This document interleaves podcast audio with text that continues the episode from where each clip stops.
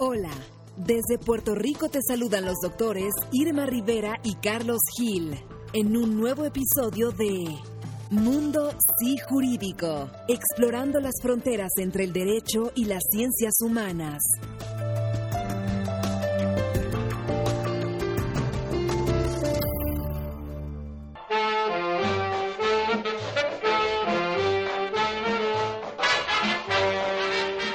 Saludos amigos y amigas de Mundo Sí Jurídico, un nuevo día, un nuevo espacio y contamos con la presencia hoy, la agradable presencia del doctor Arturo Torresilla, sociólogo eh, catedrático de la Universidad de Puerto Rico, recinto de Río Piedras, eh, a quien el equipo productor de Mundo Sí Jurídico ha querido invitar para que nos hable de su último libro, La promesa, el giro, el prestigio. Buenos días, eh, Carlos. Eh, muy honrado de estar aquí en el programa. Ahí en las palabras de, de tu libro y en tus propias palabras, eh, una confianza en una especie de reserva espiritual, una especie de remanente fiel a lo que es el trabajo intelectual, a lo que es la productividad, a lo que es el pensamiento en los diversos campos, en las humanidades, en la investigación, en las ciencias puras, ciencias duras, etcétera. Eh, eso se confronta con, como hemos llamado, la demoledora crítica que tú haces a los clientelismos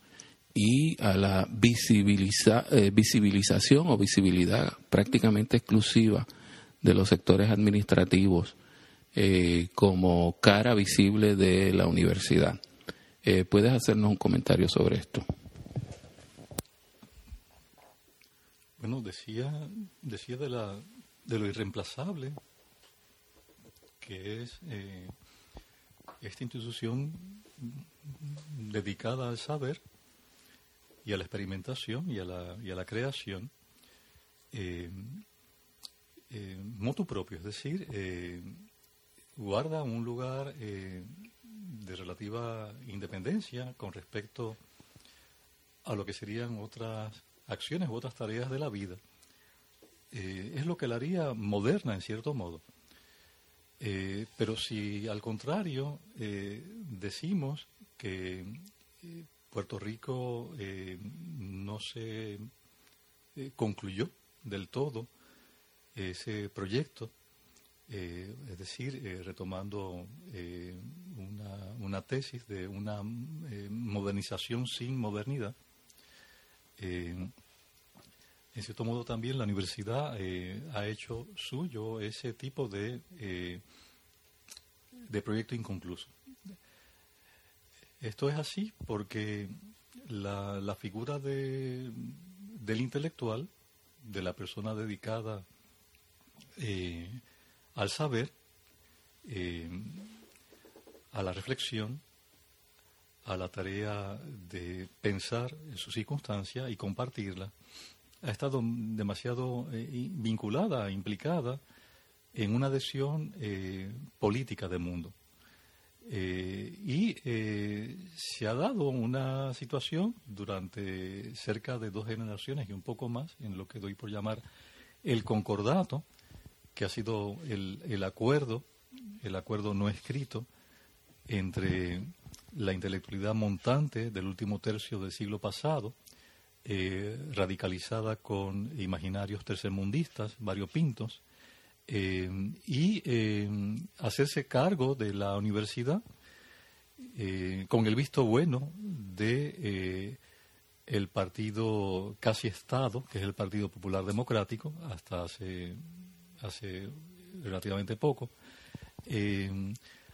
toda vez que ese esa eh, proyección de radicalismo político en aquel momento como se entendía, eh, no trascendiera en eh, una puesta en entredicho del acuerdo con el gran mentor que sería el Estado federal norteamericano. así las cosas, se podían hacer cargo entonces de la institución y eh, es lo que di por llamar el, concordato, es decir, la concordancia o el acuerdo eh, entre una intelectualidad montante, eh, radicalizada, pero que abandona relativamente ese llamado radicalismo a cambio de administrar la circulación de las élites. Esto paga un precio un tanto curioso, puesto que ese radicalismo se inscribe dentro de un horizonte democratista, igualitarista. que puede tener varias vertientes que van desde el comunismo de guerra, hasta el populismo eh, diverso.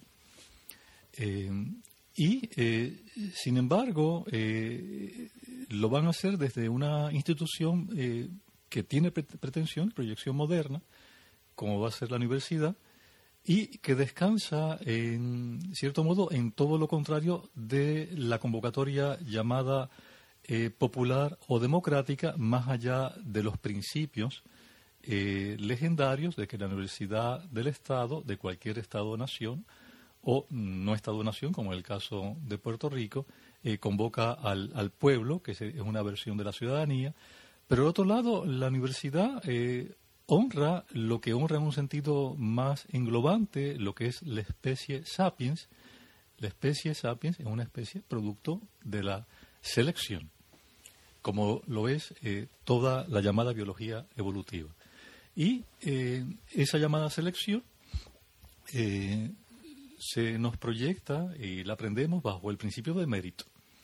Es decir, tenemos, eh, en cierto modo, una suerte, no digo de contradicción, no tendría por qué haberla, sino de búsqueda de compromisos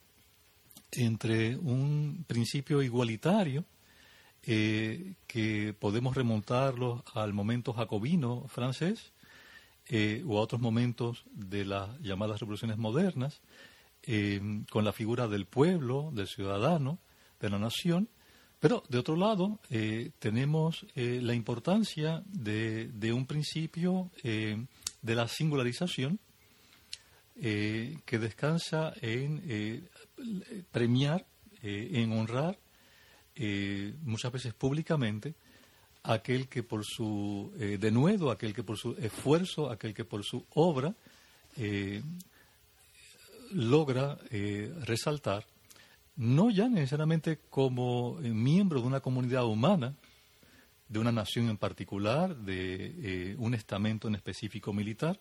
sino como individuo en específico, como sujeto particular. Eh, la universidad en ese sentido, como institución moderna, eh, descansa en eso, descansa en la capacidad de una selección. Eh, por tanto, no, uno no tendría por qué sonrojarse en decir aquí en el programa que proyecta felizmente un neoelitismo, elitismo, o un neo-aristocratismo, sin, sin para nada la afiliación con eh, los estamentos eh, señoriales o feudales, puesto que interrumpe, o teóricamente la universidad deberá interrumpir, el principio del origen en términos eh, de privilegio o de fatalidad. de esta manera, tenemos una, un sector de la intelectualidad que reina en la institución con de eh, mundo bizarro entre lo que sería el, principio que llamo igualitario o igualitarista eh, de origen jacobino eh, donde hablamos en tercera persona, hablamos por el pueblo, por la nación, pero, de otro lado, lo que es el modus vivendi cotidiano, el, día a día cotidiano, en donde los microegoísmos, no lo digo negativamente para nada, eh, compiten eh, cada vez más fuertemente en contra de la ilusión de un llamado macroegoísmo, que sería o el pueblo, o la nación, eh, o aquello que es propio del común dentro de la tradición llamada comunista. Eso mm, pienso, y, el libro un poco lo hace saber así, está llegando a su límite. Está llegando a su límite O sea, no solamente está llegando al límite la capacidad de regentar eh, lo que cualifiqué como el concordato por parte de la intelectualidad reinante en la, en la academia, sino está llegando también a su límite la capacidad para eh, sobreponer eh, una ilusión de principio igualitario que no hay que del todo descartar completamente. Si queremos sociedades abiertas si queremos sociedades eh, con espacios de civilidad, eh, jamás se debe descartar ese principio, pero es un principio que no es suficiente y eso bien los modernos en varias latitudes lo comprendieron rápidamente, puesto requiere eh, continuamente aumentar los criterios de exigencia de lo que es una mejor vida en sociedad, incluyendo los criterios científicos, técnicos y culturales. Y en esas estamos, en este momento. Eh, la, huelga en específico, por ejemplo, eh, o los huelguistas, eh, los activistas devotos a la huelga, proponen narrativos de que la universidad va a ser para el pueblo, de que la universidad va a ser incluyente, y que lo hacemos por el pueblo de Puerto Rico. Y sin embargo, el efecto concreto, empírico, traducido estadísticamente, es que el llamado pueblo, y sobre todo el pueblo en una tradición así pobrista, el pueblo pobre, o el pueblo proletario, en una tradición comunista y socialista, es el que abandona eh, recurrentemente eh, quedarse en la universidad y ese estudiante de otros orígenes no puede mantener eh, el tesón de la llamada huelga, no tiene los recursos, no tiene tampoco la, ideología eh, a la cual se han adherido los otros y termina en las universidades privadas. Eh, y, recurrentemente eso es así. Es decir, la, la, huelga es, produce un efecto curioso de selección, no por lo alto, no por el mérito, sino por, por lo bajo, por lo que llamo el rito de adhesión a un ideal eh, que va a ser variopinto de acuerdo al momento. Eh, habrá variantes populistas, eh, más ordinarias o más extraordinarias. Habrán variantes comunistas cada día menos, sobre todo antiamericanas, ahora con la Junta de Supervisión Fiscal. pero ese sería el efecto, un, un efecto de elitización o neoelitización, eh, no es una palabra, ¿verdad?, eh, de juicio de valor, pero de una elitización por lo bajo, en el sentido de que no corresponde al mérito, sino a la adhesión a un proyecto político ideológico específico, vinculado eh, todavía a, lo, a, la, a la retranca, a, lo, a lo que queda cada vez menos de eh, eso que he llamado el reinado del concordato en consonancia con el inmovilismo de el, ELA y del partido que lo origina, el Partido Popular Democrático.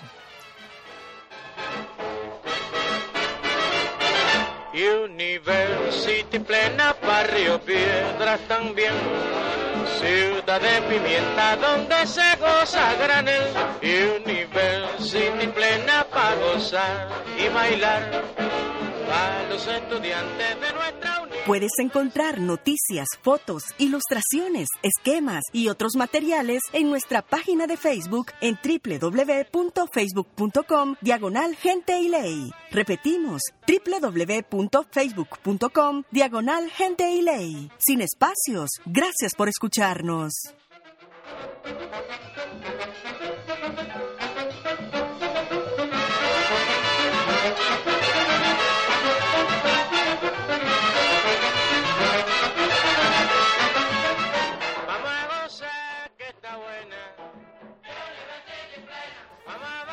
Los estados modernos y sus instituciones eh, se caracterizan por su condición representativa, el leviatán.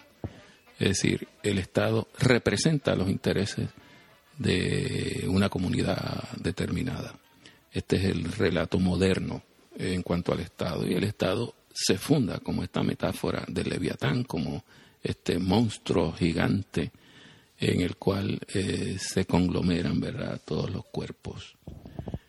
La universidad, en cierta forma, las universidades del Estado, como es la Universidad de Puerto Rico, para los amigos y amigas hispanoamericanos y del mundo entero que nos escuchan, eh, la Universidad de Puerto Rico, Universidad del Estado, es una universidad que en principio es una universidad leviatánica, es decir, es una universidad representativa de los intereses de la construcción de un ciudadano, la construcción de la virtud ciudadana. Eh, en tu libro aparece eh, una advertencia. Lo que era el carácter representativo que debían asumir los funcionarios de la universidad el rostro que se le pedía al funcionario que prestara al país, que prestara al Estado, se ha convertido él mismo en una metáfora congelada. Es decir, el funcionario quiere ser él mismo el tótem. Es decir, el, acceso a los puestos, eh, a los curules, digámoslo así, de la administración universitaria se convierte en una forma de reificación de la persona en sí muerte, por tanto, del carácter representativo del Estado. Eh, es lo que tú tratas eh, casi al final del libro en la angelética, es decir, cómo el ángel que es mensajero se ha convertido él mismo en mensaje. Un comentario sobre esta reificación de funcionario como tótem.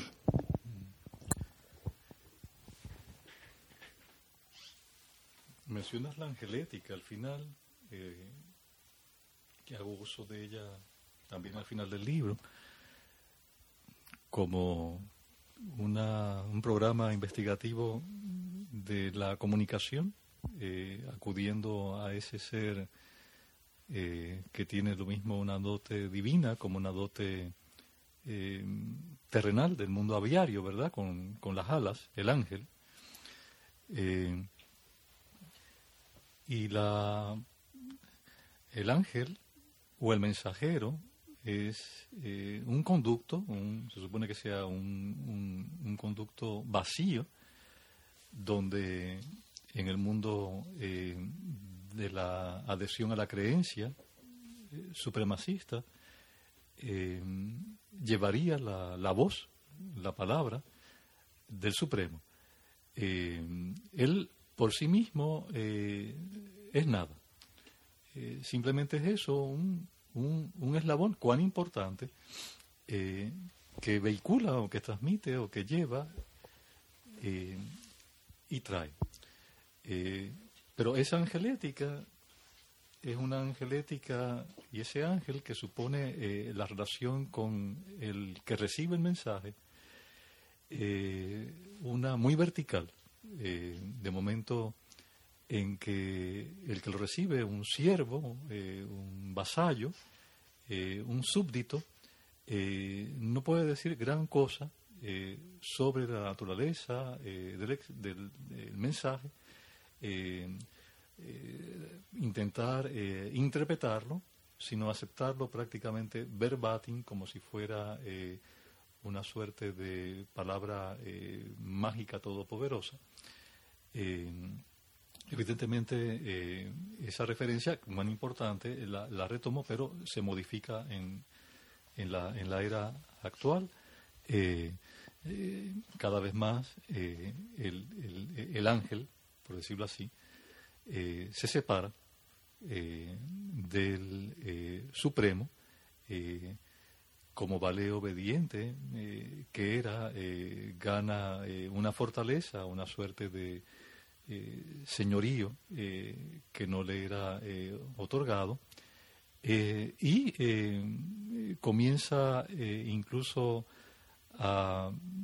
mirarse, ¿verdad?, por así decir, en un espejo, a ver cuán hermoso y cuán bello es, cuán importante igualmente es, eh, y eh, adquiere una prominencia que era, era, era, incapaz de que tuviera en aquel, aquellos periodos arcanos antiguos. bíblicos y otros. Eso ocurre no solamente en el funcionario de la universidad, ocurre también en el funcionario del media, del media.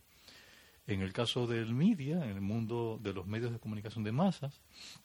en, la prensa, por ejemplo, en el reportero, eh, quizás salvando algunos casos excepcionales o el periodismo investigativo, eh, la noticia eh, no es necesariamente la noticia sobre un hecho factual en particular, sino el mismo ángel secularizado como el reportero se convierte él mismo en noticia, en noticia. Y él ocupa un lugar eh, tanto a veces, o igual a veces más importante que el propio eh, eh, evento o el propio episodio noticioso y él tiene que estar allí como parte de la, de la primicia. Eso obviamente plantea asuntos noveles, retos investigativos y retos también de civilidad que en el libro se sugiere no se trabaja eh, como hubiera uno querido hacerlo, ¿verdad? Largamente, pero sugiere. Otro tanto ocurre eh, igualmente en la, en institución. el, el, funcionario eh, universitario que puede ser funcionario de carrera como tal, o puede ser funcionario que combina también con aquel o aquella que ocupa ocupaba un puesto docente eh, y que viene, eh, no, no, siempre, eh, del mundo que logró coronar lo que di por llamar el concordato, con reacciones ya mecánicas, ideológicas, que vienen del neonacionalismo y que se instala en la porción administrativa de la universidad eh, va a adquirir también un poco la, función eh, angelética eh, que mencionabas, pero en el medio universitario. pero esa función obviamente es una función que se ha ido perdiendo su carácter sacro aunque, aunque sugieres que todavía lo mantienes en, lo que me, preguntas, ¿verdad? O, que relatas, eh, porque eh, quiere pasar eh, con una suerte de nobleza casi íntima, por momentos horizontal, no necesariamente de un mando rígido, altivo y de una obediencia por acá, porque el populismo la ha preñado también, o sea, la, ha inoculado. Eh, lo, que, lo que de fondo eh, se notó acá en, en, esta huelga en particular, y es algo que Ortega y Gasset eh, planteó hace tanto tiempo en una conferencia que dio sobre la universidad en España, es la, la dificultad o la incapacidad o la reculada eh, que tienen aquellos que ocupan funciones ministeriales de asumir eh, mandar, de asumir mandar. Eh, no quieren, e, e, esa palabra prácticamente es una palabra tabú, prohibida, porque en cierto modo exhibe una aparente tonalidad autoritaria eh, ante, ante lo que sería un storytelling, un narrativo populista que ha copado eh, vastamente en la institución. Eh, yo sostengo en el libro, obviamente, que no puede haber especie, sapiens, evolutivamente y con upgrades recurrentes si no hay trámites entre ascendencia y descendencia, entre criados y criaturas, eh, que en un lenguaje suave incluiría eh, transferir eh, los mejores gestos que se ha podido acumular en almacenes del saber y de experiencias, lo que llamarían los antiguos la paideia, pero que incluye también mandar. de chiquillos fuimos mandados por nuestros padres y estamos aquí vivos todavía. Eh, fuimos mandados, que incluía también mandar con orientar eh, por nuestros mayores, que eran nuestros tutores, nuestros maestros, y estamos aquí vivos y con agradecimiento. Es decir, eh, mandar en este caso no tiene que ser equivalente a una eh, concepción autoritarista. Yo hago una diferencia entre la autoridad y el autoritarismo. Eh, manda a aquel a partir de una autoridad porque está investido por una formación y aquel que recibe el mando reconoce la importancia de aquel otro que lo emite y que admira. hay relación de parte y parte, de un lado de recibir o bien una información o bien una formación y aquel otro que la recibe eh, agradece, si acaso, eh, porque reconoce que en el otro hay una formación, hay una experiencia y por tanto pertenece a eh, aquellos que admiramos y que eventualmente el que ingresa a la universidad quisiera también ser, por el mérito propio, ser admirado eventualmente. Como lo es el mago, igualmente admirado por la audiencia, una vez lo hace correctamente o atinadamente, el tránsito de la promesa, el giro y el prestigio. Eh, y eh, se nota cada vez más sobre todo en tradiciones políticas intelectuales que asimilaron eh, el igualitarismo en la versión que fuera, que contradice lo que es la vida cotidiana de estos contemporáneos, eh, esa, esa dificultad para asumir la autoridad o para asumir mandar. Se notó en el caso ya específico, ¿verdad? De forma hilarante, de forma cómica, eh, cómo se pasaban la batata caliente los funcionarios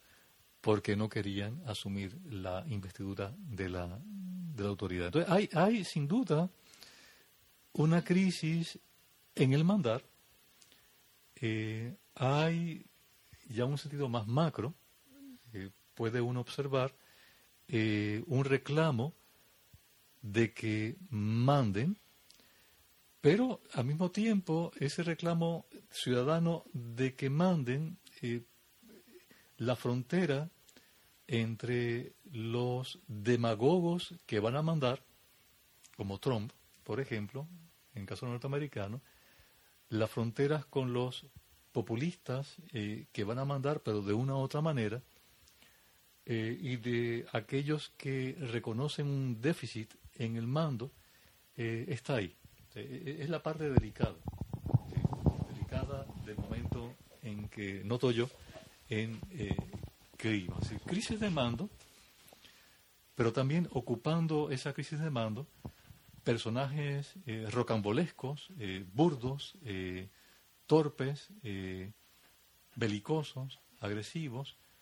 de una peligrosidad barbárica que pueden ocupar el lugar de, de, ese vacío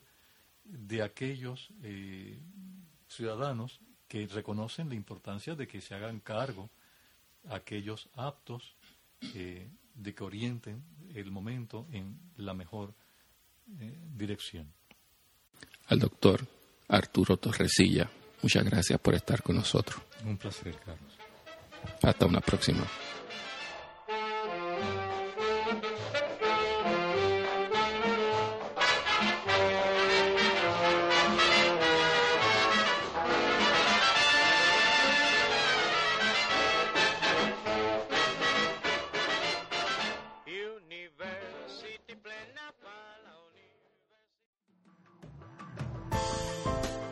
Gracias por acompañarnos en esta exploración de la ley en la gente, la sociedad y la cultura. Escríbenos a carlosgil.cgprlaw.com o visita nuestra página www.cgprlaw.com. Hasta un próximo encuentro en Mundo Sí Jurídico.